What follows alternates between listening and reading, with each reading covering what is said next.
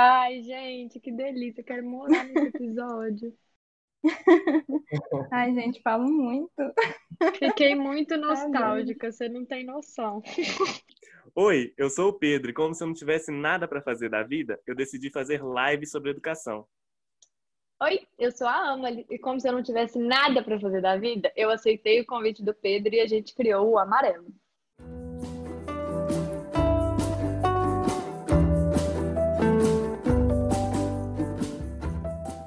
Olá, sejam bem-vindos a mais um episódio do nosso podcast Num Tom Amarelo. Estamos no nosso quinto episódio e hoje vamos receber uma amiga e seguidora muito especial para falar de um tema que eu particularmente gosto muito, né, Chuchu? Bom dia, boa tarde, boa noite ou boa madrugada. Vai saber lá que horas vocês vão estar ouvindo esse podcast. Chegamos ao quinto episódio já, hein? Quem diria? Hoje vamos receber, como a Amelie falou, uma amiga e seguidora muito especial, que é a Luana, que vai falar sobre um tema que a Amelie gosta muito e que eu também aprendi a gostar, que é intercâmbio, né? A, a Luana vai trazer um pouquinho do relato de experiência dela em Portugal, mas eu já não vou adiantar não, vou deixar a Luana se apresentar um pouquinho, para depois a gente falar dessa experiência maravilhosa que ela teve e vai compartilhar com a gente. Luana, bem-vinda ao nosso podcast num tom amarelo. Oi, gente, muito obrigada, Amanda e Pedro, um prazer estar com vocês. É, então, para quem está ouvindo a gente, né, meu nome é Luana, eu sou estudante da Letras da UFV, da Universidade Federal de Viçosa, e eu estive nos dois últimos períodos aí, em 2019.2, né, 2020.1, na Universidade de Coimbra, em Portugal. Eu fui por meio do programa de licenciaturas internacionais da CAPES. E e é engraçado, Pedro, porque eu também não imaginava fazer intercâmbio, não, sabe? Eu também não tinha tanta afinidade com esse assunto antes de ir, não. E eu tive essa surpresa muito grande, muito bonita aí na minha vida, né? E não foi só você que teve essa surpresa, né? Porque, assim, vou contar a história de como que eu conheci a Luana, né? Enquanto eu estava no mestrado lá, eu e Amelie, fazendo mestrado, eu fui fazer uma, um, um estágio, na verdade, né? Com a minha orientadora na turma de letras, né? Sou graduado em letras, então a gente vai articulando todas as coisas. E lá na disciplina é, da minha orientadora, eu conheci a Luana, uma estudante da letras muito interessada nos assuntos da educação, e desde então eu estou tentando cooptar a Luana para a área de educação. Né? Ela participava muito das aulas, era uma aluna assim de muito destaque, e ela começou a participar até do nosso grupo de estudos, né? Do mestrado para se aproximar das ideias da educação, que é um assunto que ela se interessa muito. E então, nesse processo, a Luana é, recebeu a notícia de que ela tinha sido aprovada num programa. Ela vai contar isso para a gente agora, né, Luana? Então, foi ano passado, né, que eu fiz a seleção desse programa, do Programa de Licenciaturas Internacionais da CAPES, né, o PLI ou PLI. E antes de eu fazer essa seleção. Eu não imaginava fazer intercâmbio, eu nem sabia né, que esse programa existia na Letras da UFV antes de, de estar no curso. E quando eu fiz a seleção, eu lembro que o meu objetivo maior era muito acadêmico, né? Era para ter uma experiência acadêmica, para buscar é, disciplinas lá na Universidade de Coimbra que eu não tinha na UFV, coisas nesse sentido. E eu acho que foi uma experiência que trouxe assim muito além, né, é, de conhecimentos acadêmicos, de, de amizades, né, na área da, na área acadêmica. Eu acho que foi uma experiência muito vasta assim na minha vida pessoal também. E eu acho que isso é muito legal quando a gente fala de intercâmbio, né? A Amelie já, já foi também para Portugal, acho que ela pode concordar ou não comigo nesse sentido. Mas é algo assim incrível, realmente, que é as coisas que a gente vive, as pessoas que a gente conhece, os lugares que a gente tem acesso. Ainda mais quando a gente fala de Portugal, né, que é um país europeu que, que tem realmente muitos espaços, muitos lugares de arte, de cultura, é, que são assim muito valorizados, né, na nossa na nossa sociedade ocidental. Então, a gente tem o PLI, né, esse programa que é muito legal aí dentro desse contexto de internacionalização da Universidade Pública Brasileira. É, um dos objetivos dele é que os alunos tenham, alunos de licenciatura, né, tenham essa experiência fora do país, para que isso acrescente na formação né, de professor. E então, assim, é um programa. Ah, uma coisa também que eu gostaria de falar: é um programa que agora está extinto, né? A gente não tem mais edital saindo aí, esse ano não tem. A gente já previa isso, né? A CAPES já tinha avisado sobre isso. Infelizmente, né, nesse contexto também de algum, alguns programas acabando na universidade, a gente não tem mais esse, mas ainda existem alguns, né, principalmente alguns ligados a, a bancos, né, como o Santander, por exemplo, a grupos privados, assim, que concedem bolsas a estudantes. Então, vale muito a pena procurar né, alguns meios para facilitar esse intercâmbio. É, assim como a Luana, eu fui para Portugal mas eu não sou novinha como a Luana, então isso já faz muitos anos. É, eu fui para a Universidade do Porto em 2014, no segundo semestre de 2014. E já entrando nisso que a Luana falou do programa, é muito legal a gente problematizar isso, porque quando eu fui, o programa Ciências Sem Fronteiras estava no auge, né? Todo mundo estava aí, a universidade ficou vazia. Mas nós que faz, escolhemos né, a área de humanas nunca fomos contemplados com esse programa, né? Então, na minha época, eu nem tinha esse edital da CAPES e tal. O que eu tinha é, opção era realmente esse do Santander, que a Luana falou, e um que era uma parceria da Universidade Federal de Viçosa com a Universidade do Porto, que eu ficaria isenta de pagar a mensalidade da universidade, porque vale lembrar que na Europa, né, a maioria das instituições é, superiores são pagas, né? Mas sem bolsa. E eu concordo muito com a Luana, que eu também fui muito com esse objetivo de pegar disciplinas que, né, eu teria outra visão e, enfim, é diferente aqui no Brasil, mas eu acho que a vivência cultural é, foi maior, porque apesar da gente achar que Portugal parece muito com o Brasil, que né, colonizou a gente e tal, é uma cultura muito diferente, né? Apesar da língua ser. Eu nem sei se pode falar mesmo, né? Porque tem muitas diferenças, mas assim, é, é legal a gente. É, é outro acesso, né? A gente, na, na Europa, a gente consegue visitar outros países mais fácil, enfim. Eu concordo com você, Luana. É, foi em qual ano, Amelie, que você foi? Eu fui. eu te entregando, né?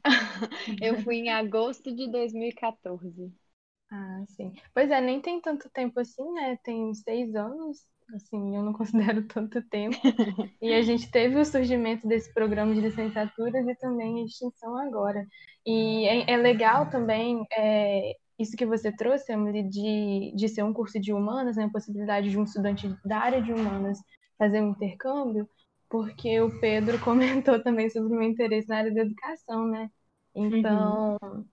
a gente junta tudo aqui, porque eu, eu quis muito também é, ir para a Universidade de Coimbra, participar da seleção desse programa, por conta de uma preocupação muito grande que eu sempre tive com a minha formação, né? Pensando aí na, no meu futuro como professora, porque é uma questão que eu sempre trago, né? O Pedro mesmo já me viu falando disso algumas vezes, que eu, eu já ouvi muitas coisas sobre ser professora, né? Acho que todos nós que escolhemos né, a área de educação, a gente, quando vai estudar, vai fazer um curso nessa área, a gente sempre ouve, ah, mas você vai ser professor para quê?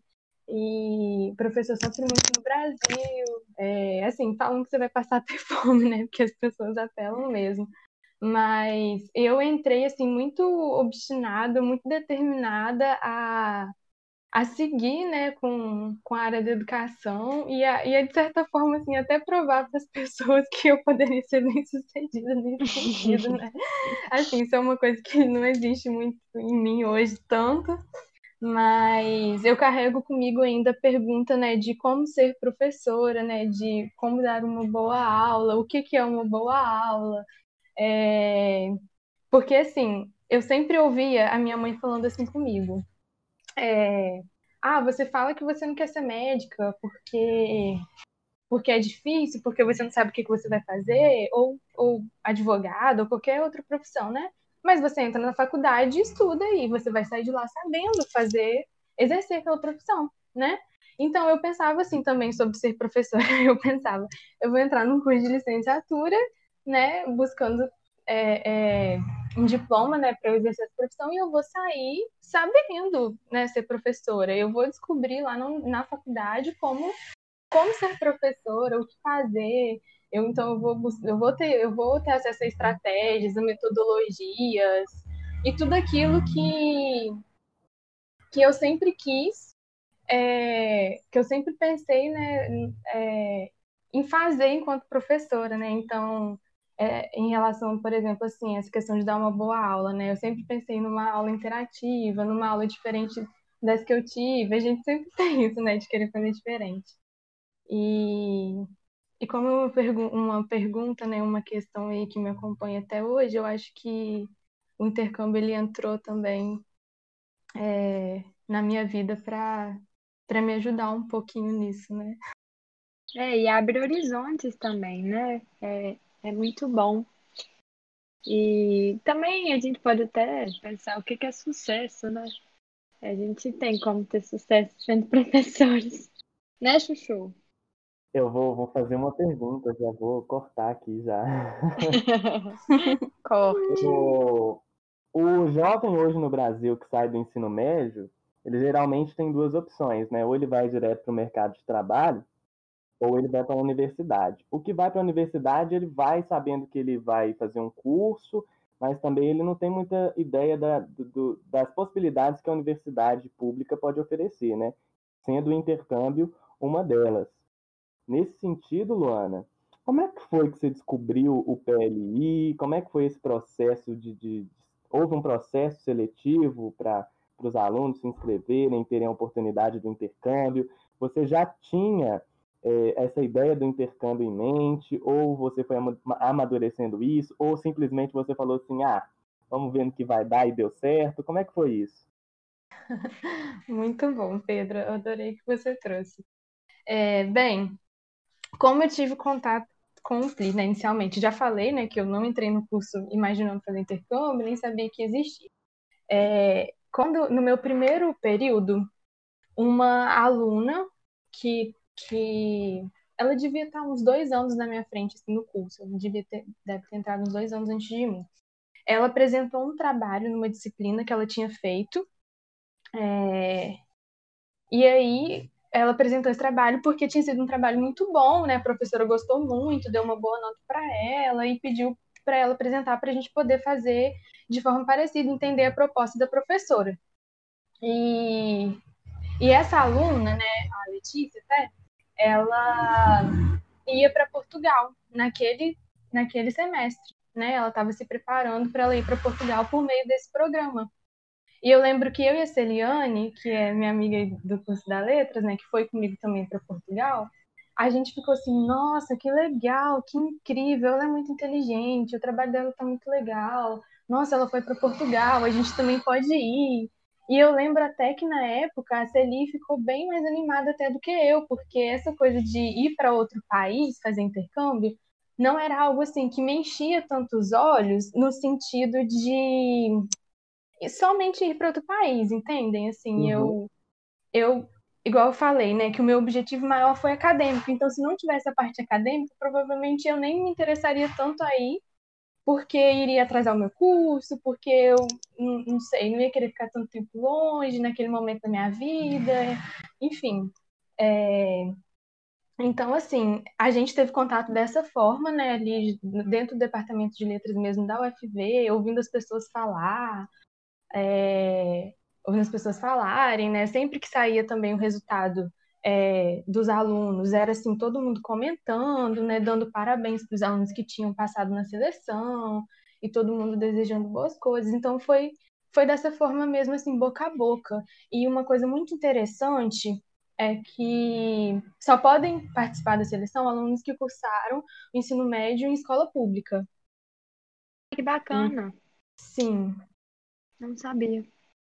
É, isso é muito legal, né? Porque, igual o Pedro falou aí, é, muitos alunos saem do ensino médio, os que conseguem chegar até a universidade, né, que tem essa oportunidade, que tem esse privilégio, né, em muitos casos, é, muitos, assim, não, não têm ideia das oportunidades que eles têm dentro da universidade. Eu acho que o fato de do PLI é, aceitar somente pessoas que vêm da escola pública é um, um é uma questão muito legal aí, né, para dar oportunidade para esses estudantes que, que às vezes não têm tanto essa perspectiva de ir para fora do país, que é algo assim. Acho que muito distante da realidade, acho não, eu tenho certeza, muito distante da realidade de muitas pessoas. PLI é programa de licenciaturas internacionais. É, e aí são todos os cursos de licenciatura, né? Então, a CAPES ela lança o edital do programa e aí, é... e aí um curso de, de licenciatura de alguma das universidades públicas do Brasil, elas, eles podem estar nesse edital, né? Eu não sei dizer exatamente como que esses cursos é, pegaram esse programa, né? Eu sei que isso daí depende, por exemplo, eu acho, se a universidade já, já tem essa parte de internacionalização um pouco desenvolvida, sabem? Acho que depende já de alguns, depend, dependeu né, de alguns fatores iniciais aí, alguns, entre aspas, pré-requisitos para para fazer esse acordo aí do programa estar no curso em alguma universidade é, pública brasileira. Mas não está em todas as licenciaturas, na UFV, por exemplo, o último edital só contemplou o curso de. A gente só teve edital para o curso de letras e para o curso de biologia, mas uhum. já teve da matemática, que eu sei, e eu não sei se já teve da Química, eu tenho a impressão de que sim, mas não tenho certeza. E uhum. a UFV tem mesmo esse convênio que a AMA citou com a Universidade de Coimbra, que, em que os alunos não precisam pagar a mensalidade é, da universidade é, estrangeira, né? Então, por exemplo, eu conheci pessoas lá em, lá em Coimbra, em Portugal, que da UFV, que estavam lá por meio de outros editais né? Porque a UFV tem esse convênio com a universidade de lá. É, mas, aí no caso, são pessoas que tiveram que bancar né, os seus estudos lá, assim, a moradia, alimentação, transporte, a passagem daqui para lá. E o programa é, da CAPES, ele vem nesse sentido, de custear, é, é esse, é, é, cobrir esses custos, né, de extras, assim, além do, da mensalidade da universidade de lá. bem, a seleção do PLI como que foi no meu caso, né? Tinha esse pré-requisito aí de estar, é, ter estudado num, num, numa escola pública e pediram também é, o comprovante de que a gente tinha feito o Enem e tirado acima de 600, né, na, naquela nota geral. Então tinha também essa questão, né, do Enem. E aí eles avaliaram o nosso CR, nosso coeficiente de rendimento, né, nosso histórico, o, uma carta motivacional que a gente escreveu e, e enviou junto com todos esses documentos, e também teve uma entrevista né, com os três professores da banca.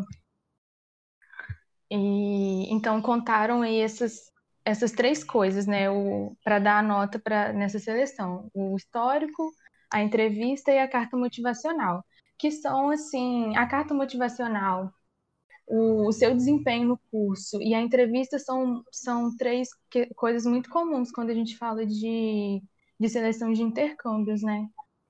É, esses do, que tem Bolsa de Santander mesmo, eles têm algumas questões de CR e tudo mais. É, então, assim, se eu fosse dar uma dica para quem quer tentar né, uma dessas seleções, seria de ver cartas motivacionais de outras pessoas que já fizeram, procurar sobre isso na internet, né? Como construir, como fazer uma carta motivacional. Eu acho também que na entrevista, assim, vale muito a sua sinceridade, né? Você falar de realmente, assim, quais são seus objetivos ao tentar é, aquela bolsa, é, por, assim, dos seus interesses, né? Então, por exemplo, é, eu tinha muito interesse em pegar disciplinas que não tinham ali no curso, né? Não só interesse, assim, de curiosidade, mas também interesse de pesquisas futuras, de atuação profissional. Então, eu acho que é muito legal isso na entrevista, você se apresentar assim, de forma sincera. E, e essa questão do coeficiente de rendimento, né? A gente sabe que isso daí não a sua nota não, não diz né, que tipo de estudante você é, não necessariamente. É, são muitos fatores que influenciam nisso, mas infelizmente também é algo que sempre se considera. Aí vai depender muito, né, de, de como é o edital, do que, que o edital exige, né, de como que a banca vai ter maleabilidade com aquilo dali. A seleção, ela é mais ou menos dessa forma. Joia. É, eu acho muito legal você falar isso do coeficiente de rendimento, porque assim, eu acho que quando a gente, pelo menos a minha experiência própria, né? Quando a gente entra na universidade, a gente entra muito cru, né? E a gente não é muito bem orientado nesse sentido, porque para diversos editais, né? Não só de intercâmbio, mas como de iniciação científica, de extensão e dentre outros, monitoria um dos, dos requisitos mesmo é o, o coeficiente de rendimento. E eu, é, eu lembro disso porque o da pedagogia é sempre muito alto. Se eu não me engano, na minha época era 84 é, o rendimento mínimo, né, para esses, esses editais e tal. Para ganhar e para perder bolsas também, né, Ana? Exatamente. Ai, ai, mas aí a gente entra numa seara muito complicada. ai, ai, mas... mas...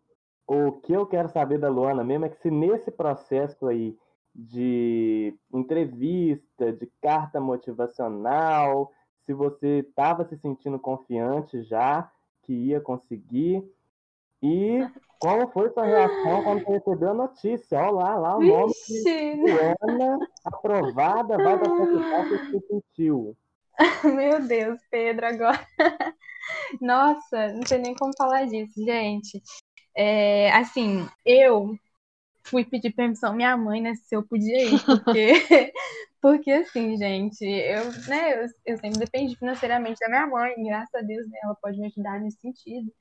É, eu não tenho mais meu pai, né, só minha mãe, então eu fui conversar com ela sobre isso e ela falou, nossa, muito legal, pode ser uma oportunidade incrível tenta. Aí ela ainda falou assim: ah, se for da vontade de Deus, vai acontecer. Se não for, vida que segue. E, e eu fiquei muito, eu fiquei muito em dúvida se eu deveria ir ou não. Aí eu até abro um pouquinho aqui da minha vida pessoal para vocês. Porque assim, né, todo mundo tem problema na vida, né, problema em casa. Eu tinha algumas questões aqui na minha casa, né, principalmente relacionadas à, à saúde, né, dos meus familiares. E eu ficava muito preocupada se eu deveria ir ou não, né? Se eu deveria ficar um tanto tempo longe da minha família, eu ficava preocupada deles precisarem de mim. O meu irmão mais novo, ele estava no terceiro ano ano passado, então esse ano ele seria o ano assim que ele tentaria o Enem, ele graças a Deus passou para a faculdade, mas é, eu fiquei muito insegura nesse sentido, né? E, e eu achei que assim que isso pode acontecer com várias pessoas, né? Da gente ter fatores que, que fazem a gente querer não tentar uma seleção assim.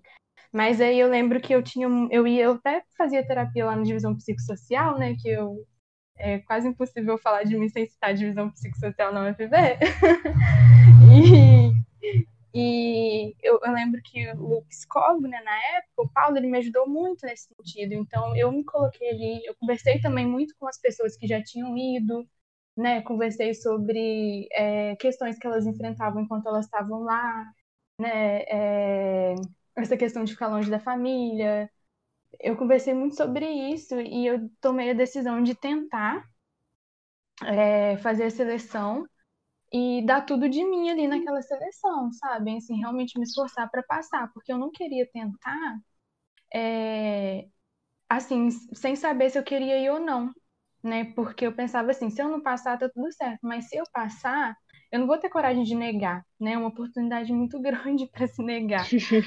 Com certeza. Ainda mais assim, quando você não tem é, condição de ir por conta própria, né? Assim, eu jamais conseguiria ir lá com a condição financeira da minha família, né? Se não fosse a bolsa, não teria como. Então eu não ia negar se eu passasse. Então eu tinha que estar muito segura de que eu queria mesmo aquilo. Então foi um processo também para pensar, para decidir, para respirar fundo e falar, olha, eu vou entrar nessa aventura, é, né? Tenho, tenho é, capacidade assim de, de fazer parte dessa seleção, de concorrer e e fui assim. Eu acho que dentro de mim eu eu pensava assim que eu vou ser bem sincera para vocês, gente, não vou bancar modesta aqui. Dentro de mim eu pensava assim que eu poderia passar Mas, assim, eu concorri com pessoas muito incríveis, né? Os, os, meus colegas de curso lá, assim, que tentaram na época, eles têm também, tinham também, tem, né, um histórico muito bom. Eram pessoas com histórias de vidas também muito legais. E, e a gente, na época, ficou muito em dúvida, né? A gente ficava assim, quem vai passar? E a gente não conseguia decidir, né? A gente não conseguia chegar a um consenso porque a gente achava que todo mundo ali merecia, que todo mundo, não, não é nem legal usar essa palavra de merecer, mas que todo mundo ali é, poderia ter uma boa pontuação. E, e, eu e aí, como que eu soube? Um colega do curso, ele mandou mensagem para uma amiga minha que estava na minha casa lá em Viçosa, e aí essa amiga me falou, e aí eu tava, tava eu e minhas três amigas, né? E elas começaram a fazer uma festa, gritar, pular e, e bater palma. E eu fiquei ali paralisada, né? Assim, sem acreditar. Falei, ah, não, isso é mentira. Tipo, não, não, ele deve ter visto errado. Vocês têm certeza que é o resultado final? Pergunta ele se ele viu direito, manda foto. E aí eu fiquei muito feliz pela felicidade delas, né? É, acho que essa parte também é muito legal, assim, que nesse momento, quando, quando vem pessoas te parabenizar, né, um, já é um, uma parte, assim, que, que é um, você tem algo, assim, de muito bom, né, algo de muito legal, de ver que algumas pessoas torcem por você e tudo mais. Então foi mais ou menos isso daí, Pedro, assim, um, um monte de sentimentos misturados, né, e aí depois o medo, né, de a gente teve alguns cortes né, de verba federal para as universidades ano passado, no início do ano, então a gente ficou com medo também disso atingir esse programa, medo de não conseguir arrumar as burocracias, né? Então eu tinha que tirar passaporte, tinha que tirar visto, é, ver é, onde que eu ia morar lá, né? Eu tinha os documentos para enviar para a universidade do exterior para eles aceitarem a gente, né? Mandarem uma carta de aceite. Então, tinha os documentos também para enviar para cá, tinha tudo isso para fazer e, e, claro, né, fiquei com medo, mas assim, o tempo todo ficava muito grata e muito feliz. Eu sei que Amali e Luana ficam aí falando das experiências dela em Portugal, mas vocês sabem que eu também passei pelo esse processo do PLI lá na UFOP, quando eu era estudante de letras. Olha só. Que Pois é, quase fui, meninas, para Portugal. Não, mas o que, que como acontece? Assim você não me contou isso? Ah, tô contando gente... agora ao vivo. mas como? Não, peraí, eu queria registrar minha indignação de não saber disso. É que eu sou discreto. Mas o que, que aconteceu? Tava, eles já tinham selecionado as pessoas que iam já, já estava assim, quase com as malas prontas. Só que eles esqueceram de um detalhe: a universidade ainda não tinha sido aprovada para para participar do programa. A gente só meio assim que estava se preparando caso a gente fosse aprovado. Acabou que não fomos aprovados, a universidade, né? O curso de letras lá. E ninguém foi no final das contas. Mas tive aí um pouquinho desses sentimentos que a Luana relatou, né? Que a gente não é simplesmente pensar em ir para fora do país, né? Tem é, envolve um tanto de pensamento, né? Deixar os familiares aqui, é o medo de não dar conta, como que é morar fora, tem que arrumar passaporte, tem que pensar até na questão do dinheiro. Até vou te perguntar isso, mano. Depois, né? o dinheiro real muda para euros, como é que é esse negócio? Como é que você viveu lá? Conta isso pra gente depois. Olha, eu tô adorando, né? Porque essa questão do dinheiro é fundamental, a gente sabe. É, e desde o início estou falando né, de bolsa, a gente está falando sobre essas questões. E assim, é, o PLI ele facilita muito a nossa vida nesse sentido, né, financeiro. E isso facilita todo o resto, gente. Assim, não tem como negar isso, porque o que acontece? Eles dão um auxílio para a gente faz, é, fazer esses trâmites para poder ir. Então a gente recebe uma bolsa inicial, um valor, para a gente tirar o passaporte, tirar o visto, fazer isso tudo, né? E depois, quando a gente já está lá em, em Portugal, aí a CAPES manda um valor mensal para a gente, tá? Para a gente poder viver lá, para a gente poder ter nossa alimentação, nossa moradia e tudo mais. E é, também a CAPES custeia as nossas passagens de ida e volta, né? Que é aí uma das coisas mais caras quando a gente fala de ir para o exterior, né? Principalmente assim para outros continentes que não aqui na América do Sul. É... E aí, o Pedro, a, a CAPES me, me enviou um cartão do Banco do Brasil Américas. Nossa, a gente fazendo propaganda aqui de vários bancos, né? Mas a CAPES enviou um, um cartão internacional e aí, por meio desse cartão, eu recebia esse o valor já em euros. Aliás, exceto o auxílio que eu recebi no início, quando eu estava aqui no Brasil ainda. Aí esse veio em real, né? O valor foi, foi transferido de euro para real. E, e aí lá em Portugal eu fiz uma conta num banco de lá, que, que seria mais fácil, né? Eu teria direito a mais saques e tudo mais, várias que, questões aí de, de banco. E aí eu fiz outro lá e eu passava, transferia o dinheiro desse cartão da CAPES pro meu cartão do banco de lá. E quando eu fui até o, o real tava valendo mais do que tá valendo agora. Ai, E, Ok. e assim, na época, um, um real vale. Não, peraí, peraí, gente, que eu sou de humanos, eu tenho que pensar. Mas um euro valia. É, um euro valia 4,5 reais aproximadamente na época. Hoje tá valendo uns 6 reais, 5, 5, entre 5 e 6, né? Tá variando aí, depende do, das polêmicas aí políticas e tudo mais. Então, Dei match aqui no Tinder, gente. volta, volta, Luana, volta. mas aí é isso. É, acho que é, o euro vale muito, vale muito, né, gente? Então, é um aspecto a se considerar. Na época, o auxílio da CAPES para fazer essas coisas aqui no Brasil ainda, né, saiu assim depois de um tempinho que do resultado da, seleção. Então, eu tive que desembolsar um dinheiro que era meu mesmo. Eu lembro até que eu fazia iniciação científica, então tinha até uma bolsa já. É, mas aí tive também que desembolsar, né? Na maioria é muito difícil a gente não ter que, que gastar nada nosso. Mas o Pli com certeza é um dos programas aí que mais te permite não gastar nenhum dinheiro seu mesmo do seu próprio bolso. É, agora a gente falou, né, Luana, um pouquinho do, do processo. Eu lembro que quando eu resolvi, né, realmente ir para Portugal, foi muito por insistência dos meus pais e do James, que eu também tinha muito receio de ficar longe, principalmente dos meus avós e tal. Mas é, a gente falou um pouquinho, né, do processo de ida, e agora eu queria que você falasse um pouquinho de Coimbra, da Universidade de Coimbra, do que que você achou de diferente, o que que valeu a pena, o que que aqui é melhor. Tá, vamos lá. É, bem, Coimbra é uma cidade pequena, né? É, aí não sei dizer aí exatamente quantos habitantes tem lá, eu já não lembro mais. Mas mais ou menos o tamanho de Viçosa, uma cidade, né? E não, não é uma cidade grande. E tem muito, né? A cultura de lá é muito ligada a, um- uma cidade pequena, né? É diferente um pouco da vida em Lisboa, que é a capital, no Porto também, que é uma cidade maior.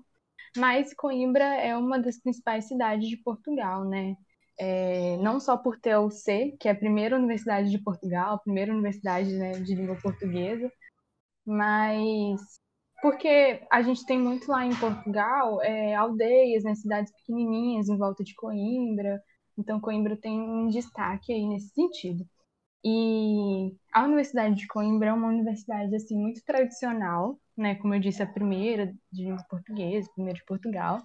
Muito antiga, fez 730 anos, se não me engano agora. E, e é assim, muito tradicional, né? Eles têm lá assim é, os trajes, por exemplo, dos alunos, né? Os alunos depois, quando eles deixam de ser os caloiros, eles passam a ser veteranos, né? Eles trajam então eles têm todo um uniformezinho lá, que é bem formal, até uma roupa assim bem formalzinha, né? As meninas usam saia, com uma camisa social, gravata, Bem Harry Potter. bem Harry Potter, aquilo dali mesmo. Inclusive muita gente gosta da universidade lá por conta disso, né? Por lembrar muito o Harry Potter. E então assim, isso não é só, né, é, nos alunos. Ah, tem também as praxes que que são como é que a gente fala aqui, que faz com os calouros? É, Trote. Trote, né? Que são os trotes. Lá eles chamam de praxes.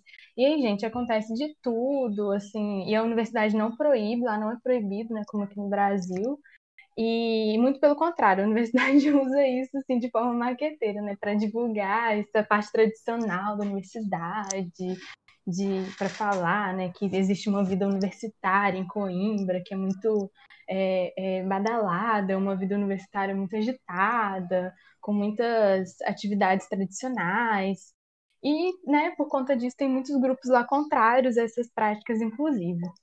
E e é uma universidade pública, né? Mas tem as mensalidades, né? No caso lá, os alunos portugueses eles pagam 700 euros o ano letivo, né? E eles podem dividir em parcelas.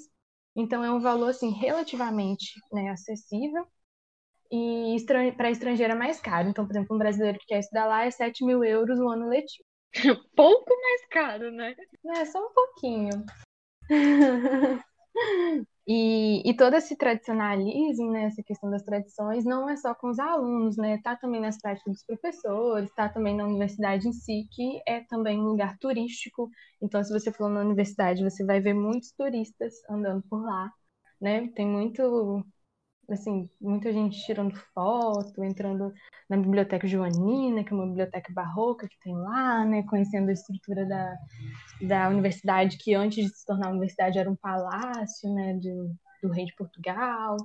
Tem a capela também, né, Luan? Tem a capela de São Miguel. Exatamente. Sim, e lá só tem, eu sei que nessa capela tem missa duas vezes por ano, se não me engano. E teve em março, inclusive, quando eu estava lá, lembro que eu recebi um e-mail da reitoria é, do convite, né, para os alunos irem, eu não fui, porque eu não sabia que era só duas vezes que tinha, mas enfim. é... E então, assim, lá tem essa questão né, das mensalidades, tem essa questão de como é o meio dos alunos, tem lá uma espécie de RU, né, que eles chamam de cantinas, que também é por um preço, uma alimentação por um preço mais acessível, isso é muito legal é bem parecido com as universidades do algumas universidades do Brasil né, nesse sentido. Tem os alojamentos também, é, e aí varia muito assim as condições né, do, dos alojamentos. Em relação ao, ao curso mesmo, né, a estrutura dos cursos. O, lá eles falam licenciatura para qualquer curso. Então, licenciatura lá não é formação de professor. Formação de professor lá se dá com um mestrado. Então, se você vai para lá fazer letras, licenciatura de letras, você não forma um professor, você forma, você fica licenciado em letras. Então você pode atuar na área, né, como revisor, tradutor, escritor, pesquisador tudo mais. Mas é, você não pode dar aulas lá. Para dar aulas, você teria que fazer o mestrado em ensino, né, dentro do, da faculdade de letras. Então tem essa diferença aí que é muito grande, né, da gente se eu não me engano, é, é um modelo da Universidade de Bolonha, da Itália, tem outras universidades também na Europa que seguem esse modelo. A Universidade do Porto é assim também, eles têm como se fosse um mestrado integrado. Você, a faculdade, é, lá é Ciências da Educação, né? Não, não, não Pedagogia, no meu caso. Mas a faculdade você faz três anos, como se fosse o seu ensino superior, o seu diploma de graduação, e se você quer dar aula e, e seguir esse caminho, você em cinco anos já se forma mestre, porque aí você faz os três primeiros anos de graduação e o segundo, pelo menos era assim, não sei se ainda é. Uhum. É, lá em Coimbra é assim, é dessa forma aí mesmo, nesse período. E aí, assim, o que acontece, né? Por conta disso, acho que não só por conta disso, mas também é um fator, né? Que faz com que na graduação é, as disciplinas, os professores sejam mais conteudistas, sabe? Então, é, isso foi uma diferença muito grande que eu, os meus, meus colegas, né, meus amigos que, que estiveram lá sentiram também, meus colegas brasileiros, né? É, as aulas não são tão interativas, a gente não tem tantas discussões, pelo menos assim, no curso de letras, no, daqui no Brasil, isso é muito comum, né? A gente tem muitas discussões. Eu acho que é algo assim dos cursos de humanas mesmo nas universidades do Brasil, né? A gente tem aulas com muitas discussões, é... os alunos participam. Aí eu acho que também envolve um pouco a parte cultural, né? De como, como é o aluno brasileiro, de como é o estudante de ensino superior de Portugal e do Brasil, a gente tem a tendência de conversar mais, perguntar mais. E lá os alunos eles ficam mais quietos e, e as aulas assim tem uma questão um, são mais conteudistas, né? As aulas, as disciplinas, os cursos, né? Ou as cadeiras como eles chamam lá. E então assim essa foi uma diferença muito grande que a gente considerou negativa, sabe assim, em relação à universidade de lá, porque porque a gente costuma né, ver a Europa assim, como algo melhor, a gente acha que a gente vai para uma universidade de lá e que ela vai ser muito melhor, e, e tudo lá né, melhor. E, e quando a gente chega lá, a gente vê que a universidade pública brasileira também é muito boa, e que ela pode competir de forma totalmente assim, no mesmo patamar que a universidade de, do que algumas universidades de Portugal, por exemplo. Porque nós temos também ótimos professores, assim, professores gabaritados, temos também é, um ambiente né, nas universidades aqui de muita reflexão, de muita discussão, de muitos eventos acadêmicos, né? Então, assim, com todos os nossos problemas, né, com todas as nossas questões, a gente não está mal, não, né?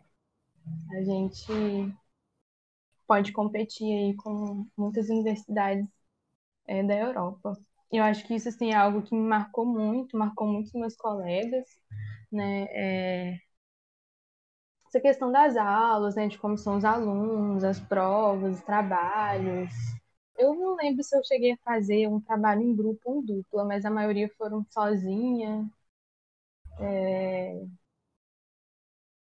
Eu acho assim que essas são as diferenças que, que se destacam mais, sabe? Essas, essas questões. Não sei dizer, né, que lá também tem as bolsas de mérito, né, que a universidade dá, então os alunos aí têm notas maiores, ou que fazem algumas provas lá, assim, não sei muito bem como funciona, mas tem bolsas de mérito, né, então essa questão aí da tradição, do mérito, são coisas bem presentes lá. É, e eu concordo com você que algumas discussões é, na universidade lá, em termos de aula, sala de aula mesmo, são realmente mais rasas que aqui. Eu fiz uma disciplina com uma turma que já era de formandos e tinha coisas assim que pra gente é muito básica, tipo, sei lá, BNT, e que pra eles ainda não era tão bem trabalhado. Sim, é, é mais ou menos nesse sentido mesmo. É, até em relação assim, a discussões sociais, sabe? A, a questões polêmicas que, que permeiam a sociedade, é, questões relacionadas a, a, preconceitos, né, que são que existem. Isso tudo assim a gente sentiu muita falta lá, sabe? A gente sentiu bastante falta. Uhum. E, e aí assim eu, eu aí assim questões que são muito legais lá da Universidade de Coimbra, né? É, a biblioteca lá, a biblioteca geral mesmo, ela é, é, muito grande, assim, dentro da área de humanas, na área de letras, literatura, assim, tem muita coisa, né? A gente tem lá o, uma, uma, uma versão, né, da primeira edição dos Camões, do, dos Camões, gente, ó, dos Lusíadas de Camões, e tem manuscritos lá, né, de outros escritores da língua portuguesa, escritores portugueses importantes, e isso é muito legal. Tem também é, disciplinas que às vezes a gente não tem tanto aqui, por exemplo. É, eu tive litera literaturas africanas de língua portuguesa, né? Literatura angolana, cabo-verdiana, santomense, moçambicana, é, guinense. Então, nos cursos de letras do Brasil, é, isso ainda é algo que está sendo construído, né? A gente não tem em todos, são coisas que eu tentei aproveitar lá. E então, assim, nesse âmbito institucional, sabe, tem, tem questões assim legais, mas aí também quando a gente vai para a prática, nem sempre a gente vê discussões sobre esses assuntos, né, problematizações. É mais mesmo no mestrado que tem.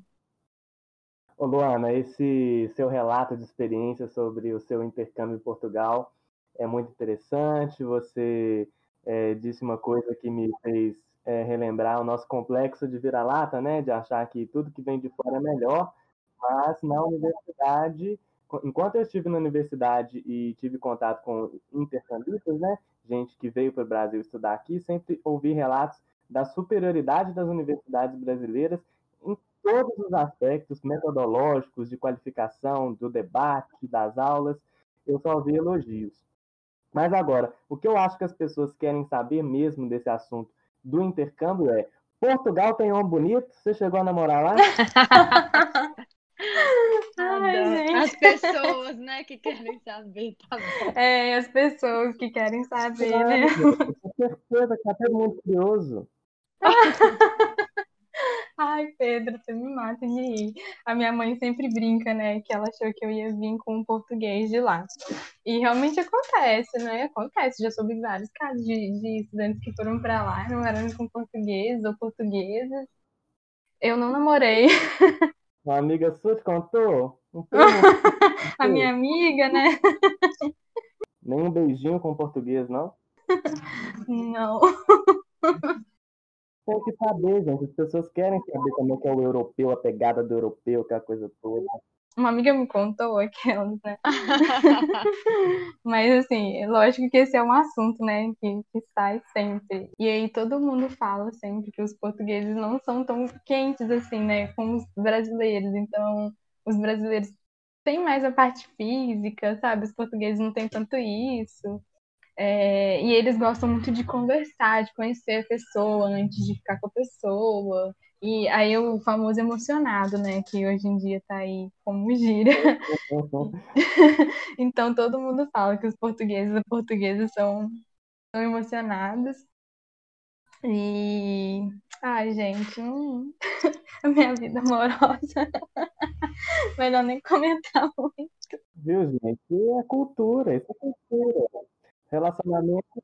Mas aqui, agora é sério, agora falando sério. Você estava lá em Portugal, intercâmbio, estudando, é, disciplinas novas, pessoas novas, e de repente uma pandemia, menina. Como é que foi estar fora do Brasil no meio de um, uma crise sanitária, assim? Como é que foi em Portugal? Como é que foi a situação? Pois é, né? Uma loucura isso, uma loucura. É, só comentando, né, sobre a questão aí de relacionamentos, é, que vou encaixar com isso da pandemia, é, a gente que é brasileiro, a gente vai para lá e a gente acaba se relacionando muito com brasileiros, com outros brasileiros, né? E brasileiro é aquela coisa assim, qualquer lugar do mundo que você tá e tem um do seu lado, você reconhece, né? Na mesma hora você olha um pro outro e já bateu ali, já juntou uma vibe com a outra e, e você já é, é, começa a conversar com a pessoa, já faz amizade e tudo mais. Então, eu tive muito assim uma rede de apoio lá nesse sentido, né, de ter essas amizades brasileiras, de, de quando eu das, das meninas que foram comigo, das pessoas que eu conheci lá, e quando a pandemia começou, isso foi muito importante para mim. É, porque eu não fiquei, né, de tudo sozinha. A gente teve que parar de ir para as aulas, né, parou tudo lá em Portugal, academia, eu fazia, tava fazendo academia lá, o que era muito legal para mim. É, enfim, né, saía, às vezes conversava com algumas pessoas, conhecia pessoas e tudo mais. Então parou tudo, a gente teve que ficar em casa direto e foi muito assustador. A gente teve muito medo porque é, a Itália ali muito perto, né? Inclusive quando o vírus chegou na Itália, Portugal já começou desde então a se precaver. Eu lembro que eu fui entregar um documento numa parte lá da universidade e me só me atenderam depois de eu ter passado álcool em gel. E isso o vírus não tinha nem chegado em Portugal. E então, assim, Portugal teve muitas essas medidas de prevenção de forma muito, é, é, com muita ênfase, né, de forma muito grande, muito ampla. Eu acho que eles pensaram muito também na população idosa deles, que é muito grande, né? E, e a gente teve que ficar em casa direto. Aí, assim, ficou uma semana da universidade, com a universidade parada, a universidade parou um, uma semana, e só. E depois continuou com aula, de, com aula remota, assim. Né? Tenho várias críticas em relação a isso, mas eles tentaram, como várias universidades aí do mundo estão tentando, né? Tem um ensino remoto, né? Sem tanto preparo, né, para isso, mas tentando de alguma forma. E no caso lá dos alunos portugueses também não, não é uma realidade muito comum, né, de alunos sem internet, sem equipamentos, então também não foi algo tão difícil. E e eu fiquei com muito medo, gente, assim, de não ver mais algumas pessoas que estavam aqui no Brasil, né? De não ver pessoas, mais pessoas da minha família, amigos. Sem poder voltar também, né, Luana? Porque trânsito aéreo fechado. Exatamente. E foi, e foi assim, um desespero, porque a CAPES mandou um e-mail pra gente falando que se a gente quisesse, a gente poderia voltar. E detalhe, que antes da CAPES mandar esse e-mail, a gente estava morrendo de medo dela cancelar o intercâmbio todo e mandar a gente voltar e tudo acabar ali, né? Porque uhum. a gente uhum. sempre planeja também o final, né? A gente sempre planeja como que a gente vai fazer quando a gente voltar, as lembrancinhas que a gente vai trazer e tudo mais. Viajar, para né? Despedir. É, viajar um pouquinho e tudo mais. Então, assim, foi muito ruim. Eu lembro que foi uma semana que eu fiquei muito mal, fiquei muito chateada. Mas a CAPES logo falou que só que quem quisesse voltar para o Brasil poderia voltar, mas quem não quisesse poderia continuar lá normalmente, porque as aulas estavam continuando remotamente. E, e alguns eu tive até até conhecimento de, de pessoas do PLI que queriam voltar, mas não conseguiram porque fecharam todos os aeroportos. Mas, assim, graças a Deus a minha família está bem, não aconteceu nada com ninguém, assim, que eu conheço, ninguém importante para mim, né? É, meus amigos, todo mundo em segurança. E a gente também, né, que estava lá, então tinha a questão também da família que ficar, ficarem preocupados com a gente lá, né? Até porque a Europa foi o, o, o lugar em que teve e foi um pouco triste, né, não poder ir mais para a universidade, não aproveitar mais as coisas lá é, nesse período de, de, de, distanciamento social lá. Só que voltou no final de maio, teve a reabertura das coisas, né, e aí ia começar o verão deles lá, então eles estavam bem preocupados também com o turismo, né, com esse movimento que gera uma economia interna lá. Uhum. E, e a gente pôde até viajar mais um pouco, né, a gente fazia bastante discussões com uma agência lá de um brasileiro até que tinha lá em Coimbra. É, a gente conseguiu visitar a Biblioteca Joanina, que a gente não tinha visitado ainda com um professor, né, esse professor de estudos camonianos, maravilhoso. Ai, é linda. É, aí foi aí também que eu vi a primeira, a, uma versão né, da primeira edição do, dos Lusíadas. Então, assim, de tudo teve, tive um saldo positivo. Bom, Luana, já encaminhando para o nosso final, com o coração partido, porque esse é um assunto que eu adoro, principalmente quando se trata de Portugal. Eu sinto muita saudade é, dos amigos que eu fiz lá, da vida que eu levava lá, é, de sair de casa e todo lugar ser um lugar lindo, né? Saudade do que a gente não viveu, Portugal. Vou te arrastar para fazer doutorado lá comigo, Chuchu. Amém. e aí, é, para a gente encerrar, eu acho que falar de Portugal sem falar de Fernando Pessoa não dá, né? E Fernando Pessoa fala que tudo vale a pena quando a alma não é pequena.